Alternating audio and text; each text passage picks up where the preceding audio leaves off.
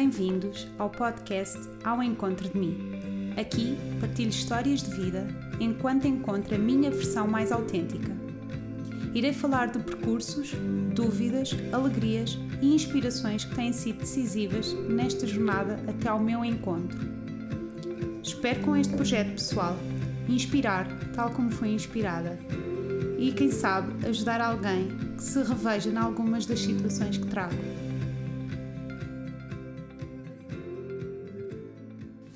Alô, alô, bem-vindos a mais um episódio de, do podcast Ao Encontro de Mim. Um, vocês, como devem ter percebido ao longo destes dois episódios que passaram, uh, eu não tenho muita coisa organizada na conversa e estou a falar de corpo e alma, e portanto, por vezes o discurso pode parecer assim mais atabalhoado. Um, é mesmo para vocês verem que isto sai mesmo de mim e sou eu. Pronto, e queria deixar aqui esta, esta mensagem, um, porque isto é algo que me deixa realmente pouco à vontade e aos poucos vou começando a conversar mais e a falar mais. Um, mas pronto, queria deixar esta notinha. Ora, eu hoje venho falar sobre o meu maior problema que foi também a minha maior prenda.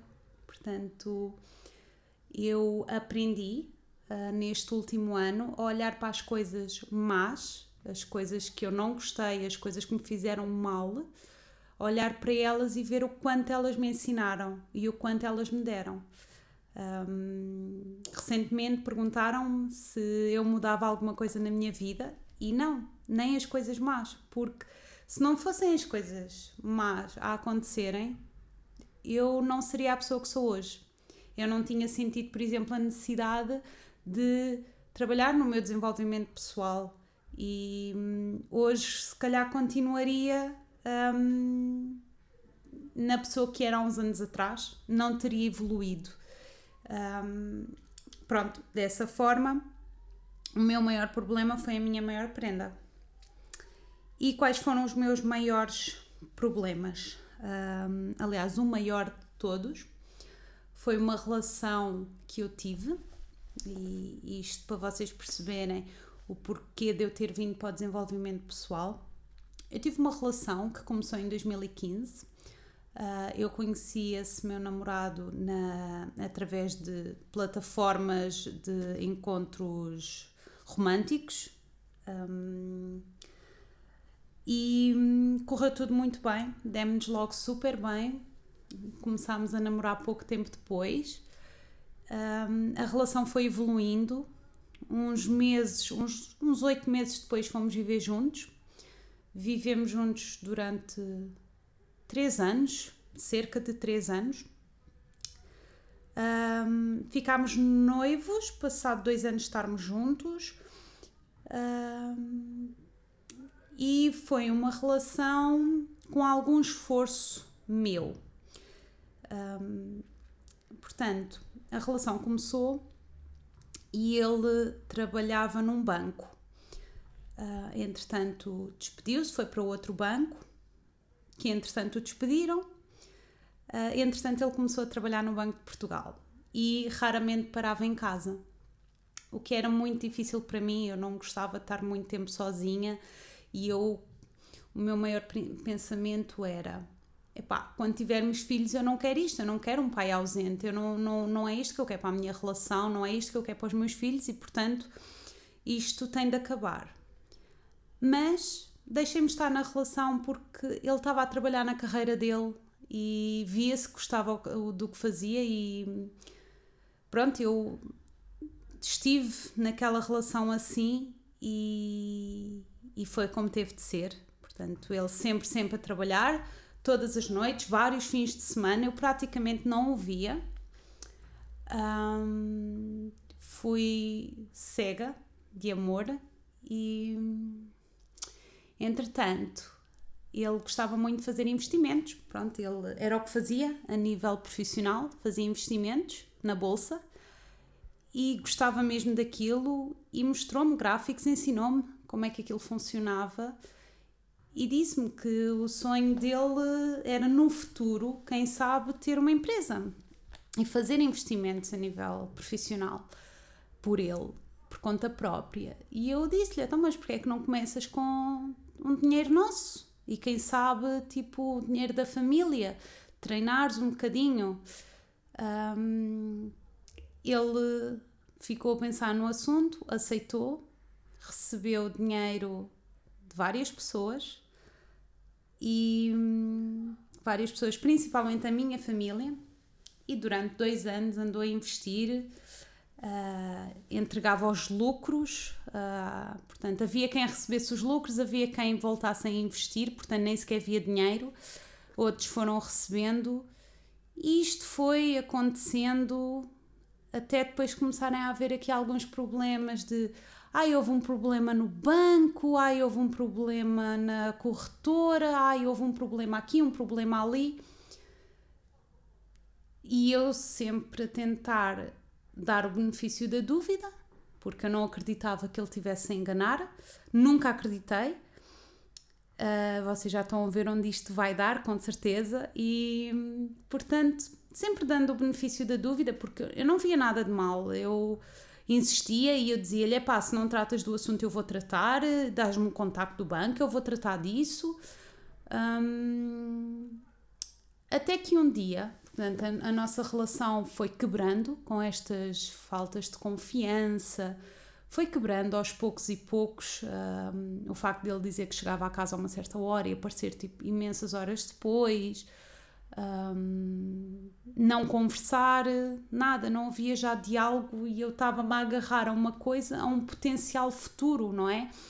Um, um potencial futuro que ele dizia que ia ser espetacular e que eu só tinha de me aguentar durante algum tempo.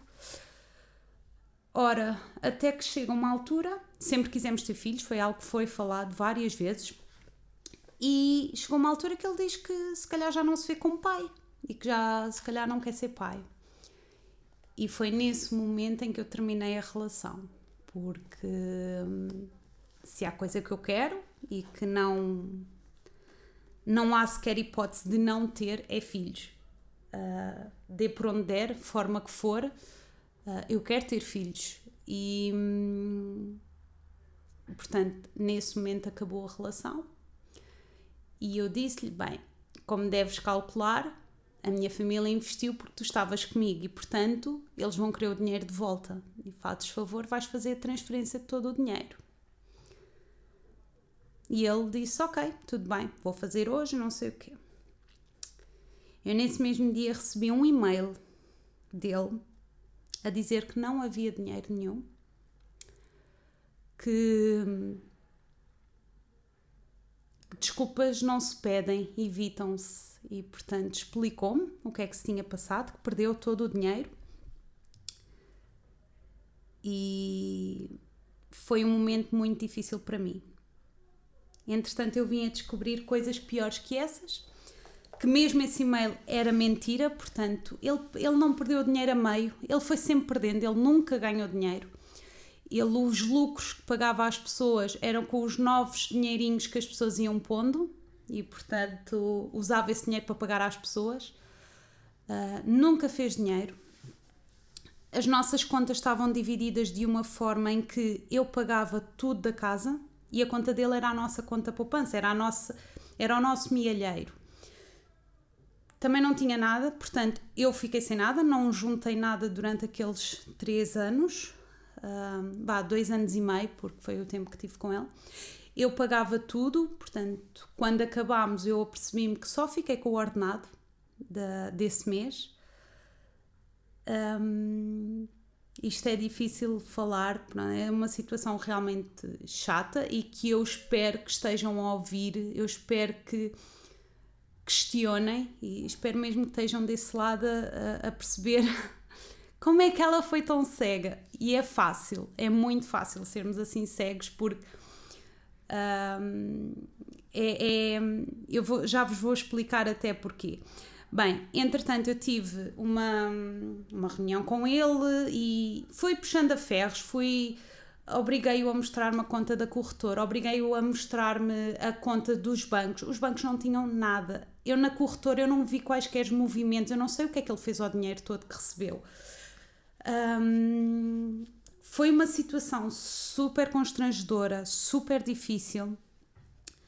Um, e descobri que mesmo quando começámos a falar, ele já me mentia. Portanto, ele disse-me que trabalhava num banco e ele, na verdade, trabalhava na, na Mel. Portanto, na altura, não sei se era. Era a Mel, sim. A Portugal Telecom. E ele achava que eu não, não iria querer uma pessoa que trabalhasse numa empresa dessas. Eu achei interessante, porque eu acho que ele estava a, a projetar o medo. Ele, ele não se achava achava, tinha pouca autoestima, ele não se achava nada de especial e, portanto, achou que eu nunca iria apaixonar-me por uma pessoa que tinha esse tipo de trabalho. Eu não faço qualquer julgamento a nível de profissão, uh, não faço qualquer julgamento a nível de estudos. Há pessoas que não têm estudos e sabem muito mais do que pessoas que os têm e vice-versa. Uh, eu acho que as pessoas não se medem desta forma. E, portanto, ele nem sequer me deu a oportunidade por me apaixonar por ele. Portanto, eu andei apaixonada por uma imagem que ele criou. Um, desde os ordenados que ele fingia ter, os horários, a, a, o, chegámos a ir comprar fatos para ir trabalhar, trabalhar no Banco de Portugal. Foi tudo mentira e devo-vos dizer que foi uma mentira muito bem construída. Ele tinha contactos, ele, ele até tinha um segundo telefone, um segundo telemóvel uh, que era o advogado dele, portanto tudo isto foi montado de uma maneira uh, extremamente inteligente. Entretanto, inteligente não, foi para se proteger, porque eu acho que ele foi ingênuo. Eu acho que isto foi como uma bola de neve. Ele começou com uma mentira atrás de uma mentira atrás de uma mentira. Aquilo foi como, quase como uma bola de neve. Era sempre para esconder a mentira de trás. E às tantas ele perdeu o controle destas mentiras. Eu não, não acho que ele tenha feito para me roubar. Acho que não. Eu não, não fiquei com essa ideia, nem quero acreditar nisso. Um, mas meteu-se em mais do que poderia aguentar e rebentou. Estas situações são muito complicadas, não só a nível amoroso. A nível amoroso foi horrível porque eu percebi que perdi três anos e meio numa mentira. E atenção, quando digo perdi, hoje em dia ganhei. Porque esta experiência tornou-me independente. Esta experiência fez-me perceber que eu conseguia viver por mim. Um, eu basicamente consegui tomar conta de duas pessoas numa casa. E um, o que eu vos queria dizer é que, por exemplo, a nível de investimentos, tenham cuidado, mesmo quando é família, quando se empresta dinheiro a amigos, a família, tenham cuidado, porque nós eh, apresenta, um, houve quem apresentasse queixa na polícia uh, e não deu em nada. Nós conseguimos reaver uma pequena parte, porque ele nem sequer conseguia pedir empréstimo para pagar estes valores. Nós conseguimos uma pequena parte porque metemos um o porque ele meteu um advogado e nós andámos a forçar que senão iríamos todos uh, iríamos todos pôr-lhe um processo em cima e portanto todos juntos talvez fizesse mais diferença, mas a ideia que eu tenho de, de, da justiça neste momento não é a melhor, eu não tenho os melhores exemplos, uh, eu já infelizmente já vi muitos processos de pessoas que foram lesadas e não deu em nada. E portanto fomos por este prisma, fomos por este lado, juntámos-nos e tentámos ter algum, não foi nada, não foi nem sequer o que nós tínhamos posto inicialmente, mas pronto. Agora, processo depois de tudo isto, eu fiquei sozinha, com uma casa, uma das primeiras coisas que eu disse à minha mãe e que hoje penso que, que não, não o devia ter feito foi um, eu não ia aguentar viver assim e que, portanto, o melhor era acabar com a minha vida. Eu disse isto no calor do momento, uh, não foi com intenção, eu não tive, pelo menos acho que nunca tive pensamentos suicidas, só que realmente naquele momento foi-me extremamente complicado lidar, porque eu não, eu não estava a perceber como é que aquilo estava a acontecer. Um, tive um pai espetacular. Obrigou-me a ficar lá em casa. Na, naquela noite, a minha mãe disse para o meu irmão ficar cá em casa comigo. Mas depois tive o meu pai que me disse: Tu não vais voltar para a nossa casa tu vais ficar aqui, tu tens um ordenado, tu vais conseguir ficar e se precisares, pedes ajudas aos pais e os pais ajudam-te. Mas se daqui a uns tempos não conseguires, voltas para casa. Mas por enquanto vais ficar aqui, vais fazer a tua vidinha e vais conseguir. Não acho que não, tu vais conseguir. E consegui, de facto consegui. Uh, eu nesse mês não foi fácil, tive, cheguei a ter dois dias que não comi porque pá, não tinha, não, não consegui uh, ter comida e não quis pedir ajuda uh, a ninguém.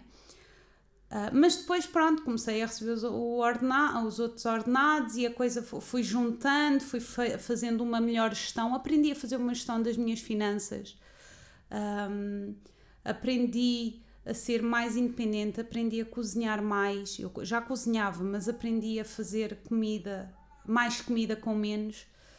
Um, foi, foi muito bom. Aprendi a ver o que, é que valori, o que é que devo valorizar numa relação e aprendi que precisava de aulas de finanças pessoais, que mais tarde foi o que vim a fazer já com este meu atual namorado. Portanto, isto foi uma, uma situação muito complicada que eu vos queria deixar aqui. Uh, foi uma situação que me ensinou muito, ensinou-me o verdadeiro apoio, mostrou-me o verdadeiro apoio familiar. Ninguém da minha família me culpa, ninguém acha que eu estive a enganar, ninguém. Foram todos, Marta, nós também não vimos, nós estávamos de fora e também não vimos. Um, ah, porque uma das coisas que eu sentia muito, muita culpa era, mas eu vivi com ele, como é que eu não vi? Como é que eu não percebi? Porque estava cega, eu gostava dele.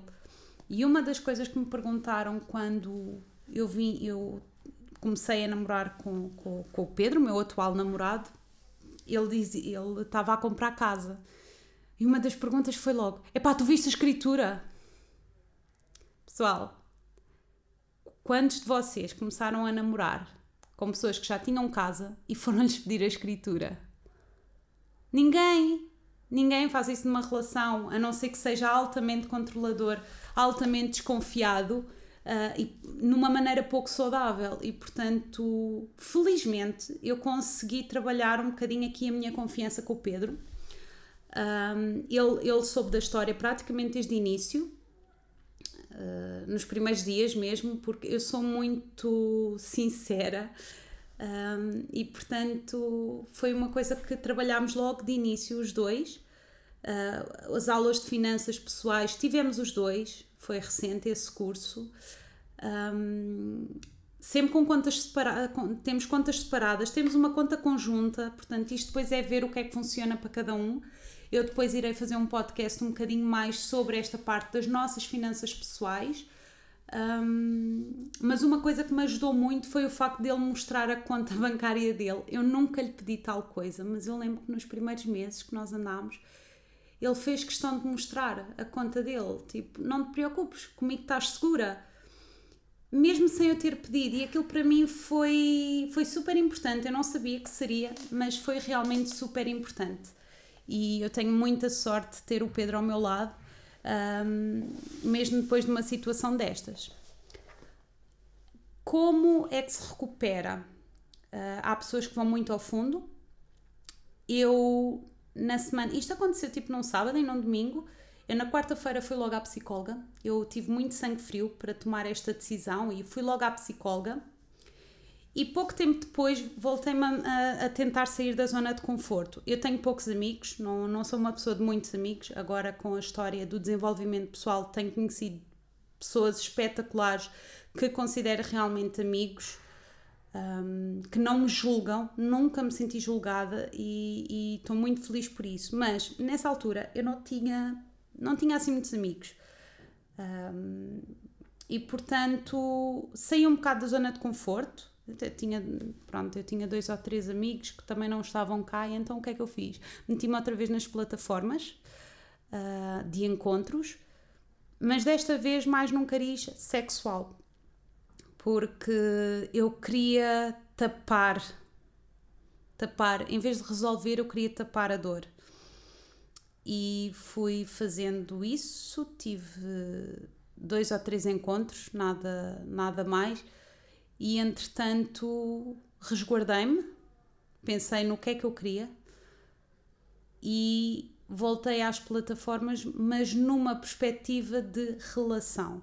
Senti que estava pronta, senti que eu tive um, um, um rapaz que conheci nessa plataforma a nível sexual espetacular. Conversávamos, uh, divertíamos e ele foi assim um apoio que eu precisava e ajudou-me muito. E entretanto, quando meti nas plataformas para realmente uma, uma relação mais a sério, apareceu-me um homem maravilhoso que perguntou: pizza com ou sem ananás? Vocês digam lá. Vocês começarem uma, uma conversa num site de encontros com esta pergunta, não achavam super original? Não ficavam tipo, epá, olha, ele, ele pergunta-me estas coisas. Uau, que pergunta tão original, tão linda. Pá, eu gostei mesmo da pergunta. Uh, não concordamos. Uh, ele gosta de pizza sem ananás, eu gosto de pizza com ananás. E a outra pergunta foi: leite antes ou depois dos cereais? Também foi super engraçada. E, e pronto, a mãe era o Pedro, que hoje em dia vivemos juntos, temos a nossa gatinha, uh, estamos, aqui, estamos bem, temos as nossas discussões como qualquer casal, temos momentos mais difíceis, mas temos momentos também maravilhosos um com o outro. E era isso que eu vos queria trazer: é que hum, algo que acontece de mal não precisa definir a nossa vida. E eu conheço pessoas que tiveram casadas durante anos, anos, e que a coisa acabou muito, muito mal. Ou porque ele tinha outra família, conheço mesmo um, um que tinha outra família. Pode parecer que estamos a perder tempo, mas não. Isso traz sempre uma lição para nós aprendermos. Esta é a minha percepção. É claro que há coisas que são, que são muito difíceis, muito difíceis de aceitar muitas, muitas, muito difíceis de dar um significado maior, mas eu acredito que tudo tem um significado maior. É mais fácil acreditarmos nisto do que acreditar que tudo é mau, não é? E pronto, eu vou acabar aqui o podcast, já está super comprido em relação ao que eu pretendia. Eu espero que esta história tenha sido interessante uh, e que vos ajude olhar para certas coisas. Um, se uma pessoa está com vocês e não fala, se não fizer parte da personalidade, se vocês sentirem que está a esconder algo, perguntem, conversem, uh, tentem perceber os pequenos sinais. Aqui neste caso haviam muitos, por exemplo, que eu na altura não reparei, mas o cartão dele nunca funcionava. Íamos a um hotel ou íamos comer fora, tinha de ser sempre eu a pagar porque o cartão dava sempre erro. Claro, ele não tinha dinheiro lá. Portanto, tentem tomar mais atenção se tiverem num, num tipo de relação que vos dê para isso. Por exemplo, eu neste momento eu estou numa relação que não, não, não me dá para isso, eu não tenho, de sentir, não, não tenho de sentir atenção em relação a estas coisas. Outras sim, Uh, mas em relação a estas coisas, na, nada, a sério. Portanto, espero que isto vos tenha uh, elucidado sobre algumas coisas. Eu espero mesmo. É esse o meu intuito com este podcast. Se tiverem alguma dúvida, se quiserem perguntar alguma coisa, porque eu aqui também, falando sozinha, também não consigo uh, falar de tudo, porque depois também se torna cansativo. Mas se tiverem alguma questão sobre esta minha fase. Uh, se tem alguma dúvida sobre a relação em questão uh, e alguma coisa vos, desperta, vos despertou a atenção, por favor digam. Mandem mensagem no Instagram, eu respondo a tudo um, e eu depois dou-vos assim algumas, algumas dicas do que é que se foi passando. Portanto, eu tenho imensos episódios do que se foi passando e não dá para falar aqui tudo. Espero que tenham gostado. Até ao próximo episódio. Se gostaste do episódio e achas que este podcast pode ser útil a mais pessoas, por favor subscreve na plataforma onde estás a ouvir e segue-me no Instagram ao encontro de mim, underscore.